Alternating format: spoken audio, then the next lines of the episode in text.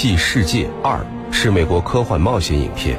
这部影片在二零一八年的六月十五号于中国上映，比北美六月二十二号上映还早了一周。《侏罗纪》系列影片一直备受观众的喜欢。一九九三年由史蒂文·斯皮尔伯格执导的《侏罗纪公园》已经成为经典之作。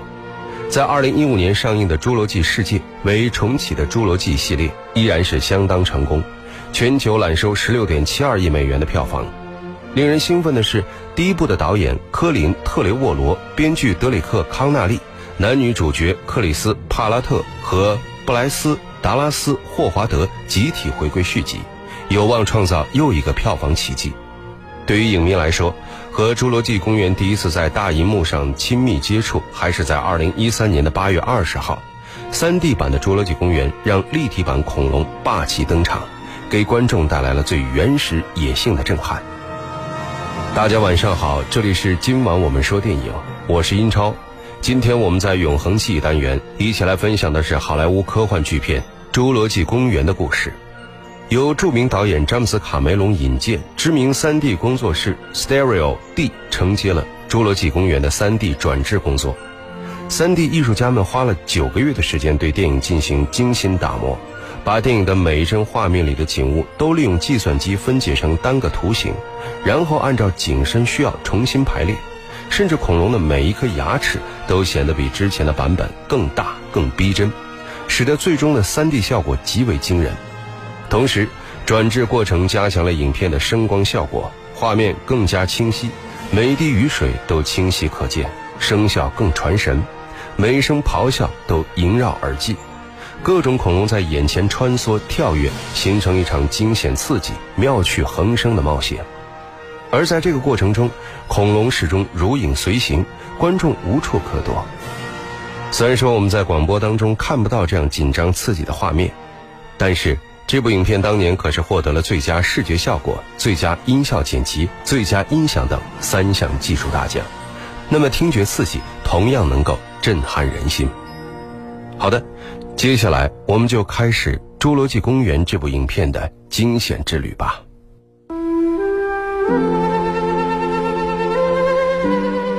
一扇窗，一扇门，一片光影，一个故事。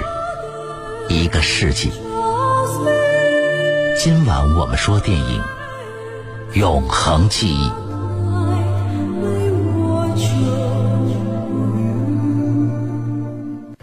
格兰特和赛特勒夫妻二人都是研究上古动植物的科学家，他们将全部精力都投入到挖掘恐龙骨骼化石上。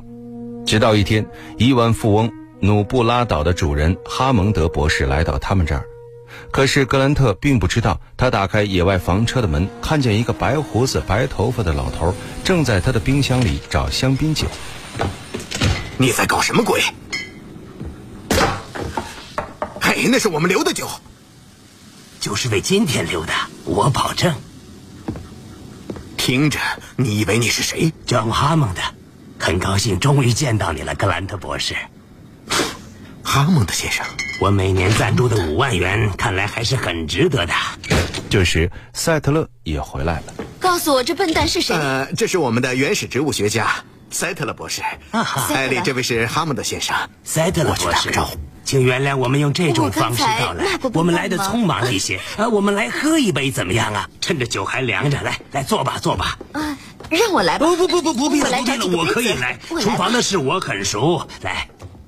现在我们开门见山吧，我喜欢你们两个，我看人是很准的，这是我的天赋。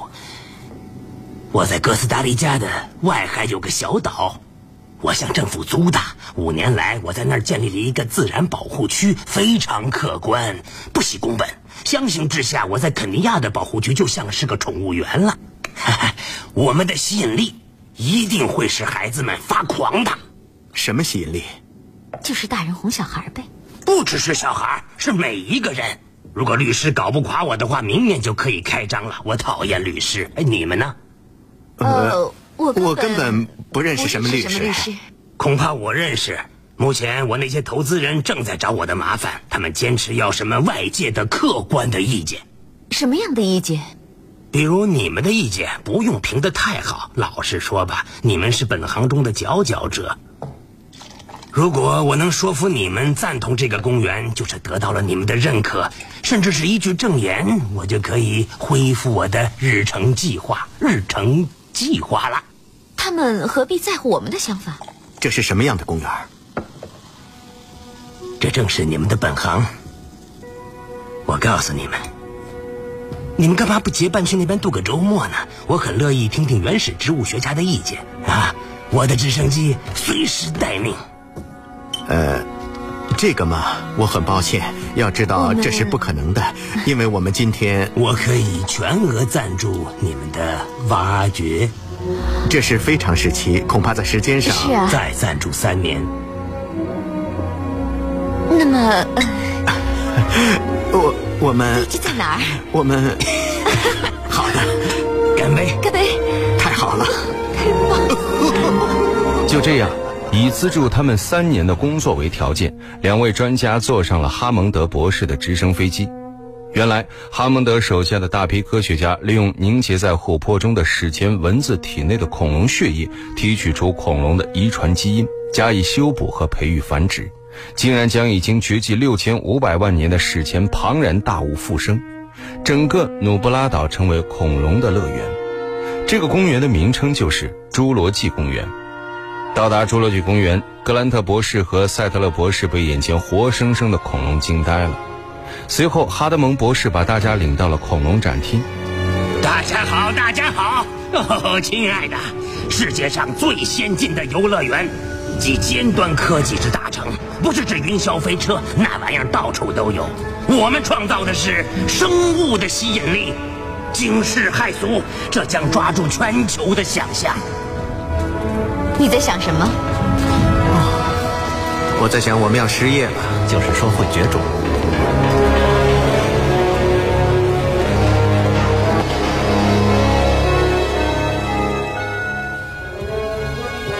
坐下，坐下，哎啊！哎，他来了，呃，我来了。进入动感影厅，银幕上走过来另外一个哈蒙德博士。你好，你们好，哎问好问好啊！你好。你好，好，好，我很好。哦，对了，我还有台词呢。这我是怎么来的？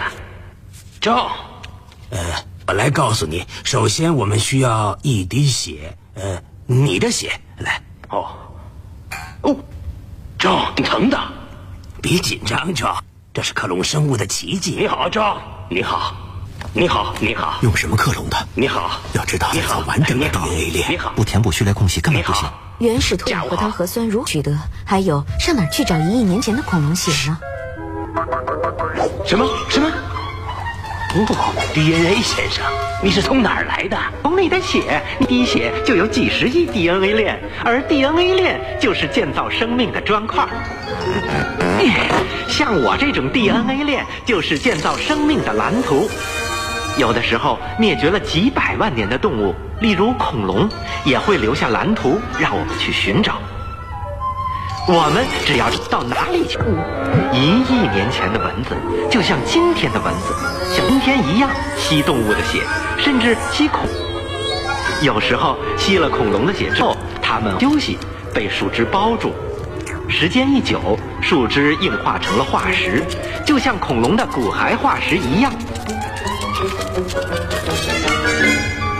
树枝保存了蚊子，树枝化石又被称为霍，它包住蚊子等了几百万年，直到侏罗纪公园的科学家前来，他们用计抽取蚊子当年出的血，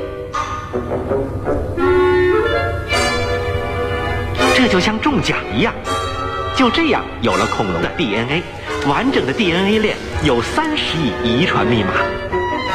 如果像这样一种看一种，一天看八小时，看完整个的 DNA，也要两年的时间，DNA 链就有这么长。由于它很老，所以有很多漏洞，这就需要我们的遗传科学家接手了。他们用会思想的机器——超级电脑，基因序列在几分钟内破解了 DNA 链，现出了 DNA 序中的漏洞。我们用青蛙的 DNA 序来修补漏洞，拼出完整的密码。哦，哦，现在我们能制造恐龙宝宝了。这段过程当然要配有音乐了，就是那种嘣嘣嘣激昂的进行曲。只是曲子还没做好，好，先继续参观吧。哈蒙德一按遥控器，观众席转动，大家看到了众多科学家正在实验室中忙碌着。可是哈蒙德的律师疑惑不解：“哦天哪！辛勤工作的科学家在创造生物科学的奇迹，真是帅呆了。”啊，对了，那些人物是是机器卡通？不不不不，这里没有机器人，那些是创造侏罗纪公园奇迹的人。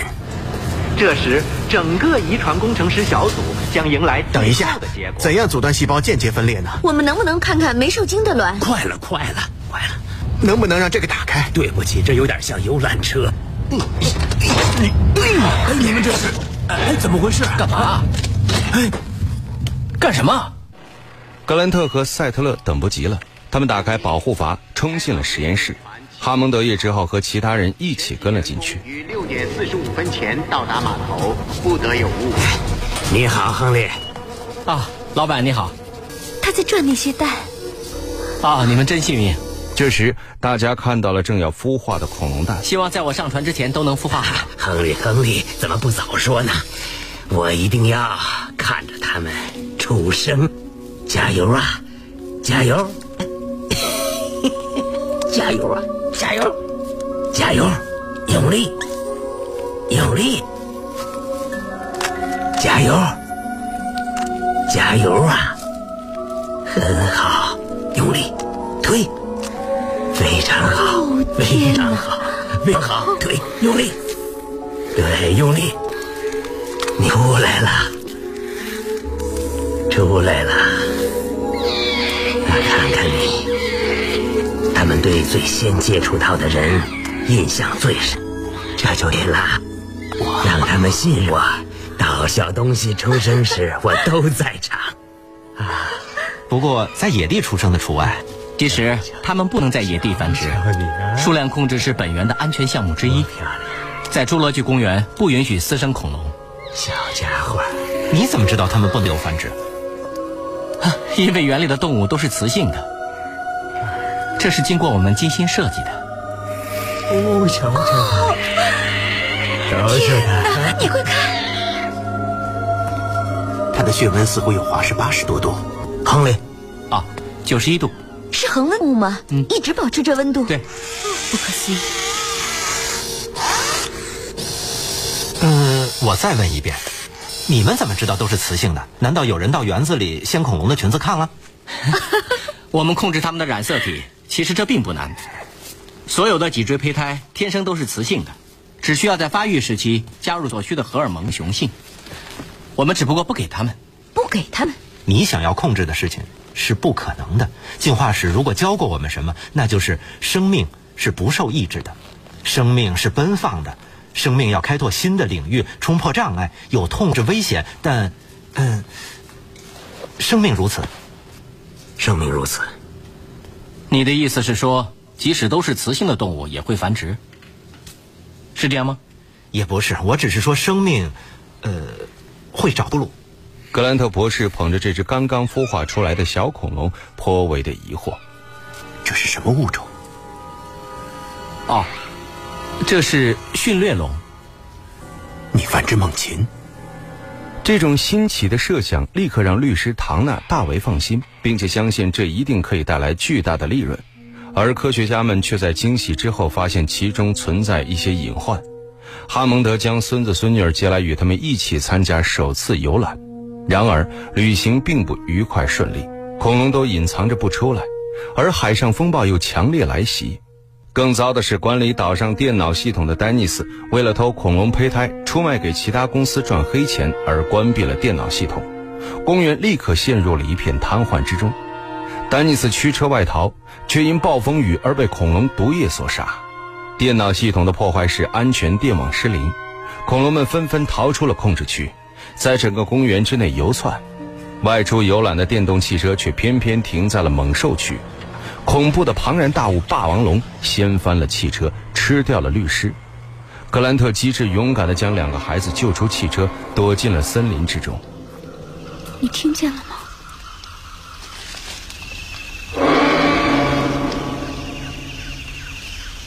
蒂姆，快，快点咱们爬上这棵树。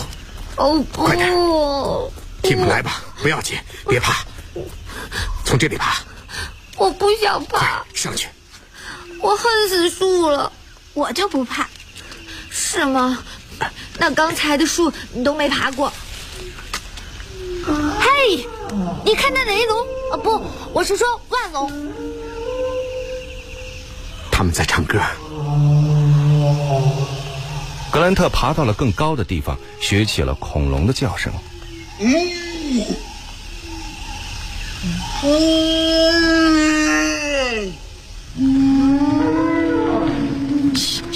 别让那怪兽过来，莱克斯他们不是怪兽，就是动物，素食动物。那表示他们不吃肉。不过对你，他们可就开荤了。反正我讨厌他们。要知道，那都是动物的天性。格兰特把两个孩子揽在怀里，他对孩子好像也没有那么讨厌了。随后，格兰特和两个孩子近距离接触到了公园里的素食恐龙腕龙，他们高兴地喂给腕龙树枝吃。可是腕龙感冒了，喷了莱克斯一身粘液，莱克斯被吓了一跳。第二天一早，他们继续逃生，莱克斯还是心有余悸。蒂姆开始取笑他。呼，太好了，他不会再尝试新的游戏了，他就会坐在房间里不出门玩他的电脑。我是电脑黑客，对呀、你是电脑迷。我不是，我是电脑黑客。我的天！突然，格兰特博士发现了野外孵化完整的恐龙蛋壳。知道这是什么？这是恐龙蛋，恐龙在繁殖。可是我外公说，这里的恐龙都是雌性啊。两栖动物的 DNA。那是什么？哦，游览介绍影片上说，他们用青蛙的 DNA 补基因的断层，他们改变恐龙的遗传密码，混合青蛙的密码，知道吗？有些西非青蛙在单性别的环境里会本能的改变它们的性别。马克姆说的对，你们看。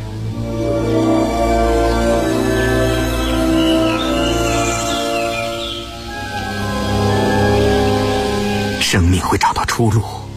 可是，管理人员无法破译丹尼斯的密码，唯一的办法是关掉全部系统，然后再重新启动，让它恢复到原始状态。别那样，那太疯狂了，你疯了。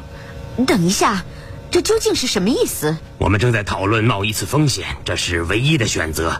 我们休想找到 Nedry 的指令，他做的一点儿破绽都没有。显然，他也永远不会回来了。所以，关闭整个系统，这个想法太疯狂了，你找别人吧，要我可不敢。消除他所做的一切。现在唯有关闭整个系统。据我了解，整个系统会以原始模式自行恢复，对吗？理论上是的，但我们从未试过整个关闭，也许它永远无法恢复。电话能恢复吗？电话理论上是可以的。李氨酸怎么样？我们也许可以使它生效。那是什么？这是绝对不行的。赖氨酸是用来防止万一这些动物离开海岛散布到别处。吴博士插入了一种基因，它在蛋白质新陈代谢中制造单一缺陷酵素。这些动物靠我们提供赖氨酸，否则会昏迷而死。有人有生命危险，请你关闭这系统。赛特勒自告奋勇地去开启电源控制开关，就在安全电网通电的一刹那，格兰带着两个孩子翻出了电网安全区。原野上肉食恐龙在追逐草食恐龙，格兰特他们在展览馆遇上了赛特勒，而两只迅猛龙却追了过来。四个人巧妙地与两只恐龙周旋，不料这两个史前动物居然有着相当的智慧。就在四个人被逼得无路可走时，体积庞大的霸王龙闯入，与两只迅猛龙残杀，四个人趁机逃出了恐怖的地方。直升机缓缓上升，公园又恢复了控制。但是哈蒙德的计划无疑不可能实现。有时用人力去改变自然，并不是一件好事。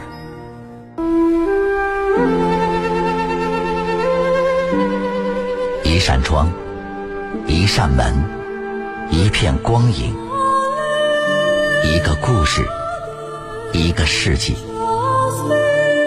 今晚我们说电影《永恒记忆》。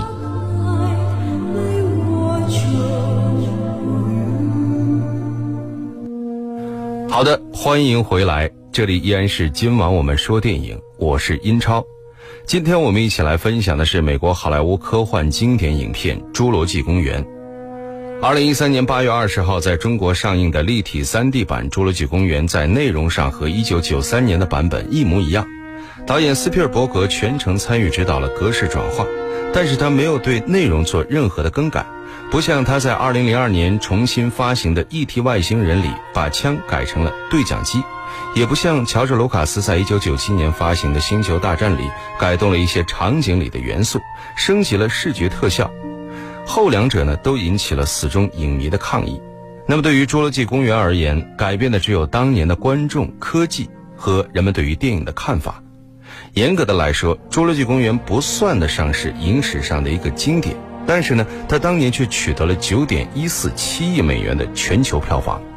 如果算上通货膨胀的因素，它现在的实际票房将高达十七亿美元，也在全球票房榜上位居前列了。这部影片更重大的意义在于，它推动了好莱坞电脑特效的迅猛发展，正如大白鲨推动了好莱坞重磅大片的发展。好的，节目最后我们一起来分享的是这部影片的主题音乐，让我们在这有些神秘感的音乐氛围中，感受《侏罗纪公园》带给我们的惊心动魄吧。这里是今晚我们说电影，我是英超，代表制作人小强，录音师乐乐，感谢各位收听，下期节目再会。稍后为您播出的是广播剧场。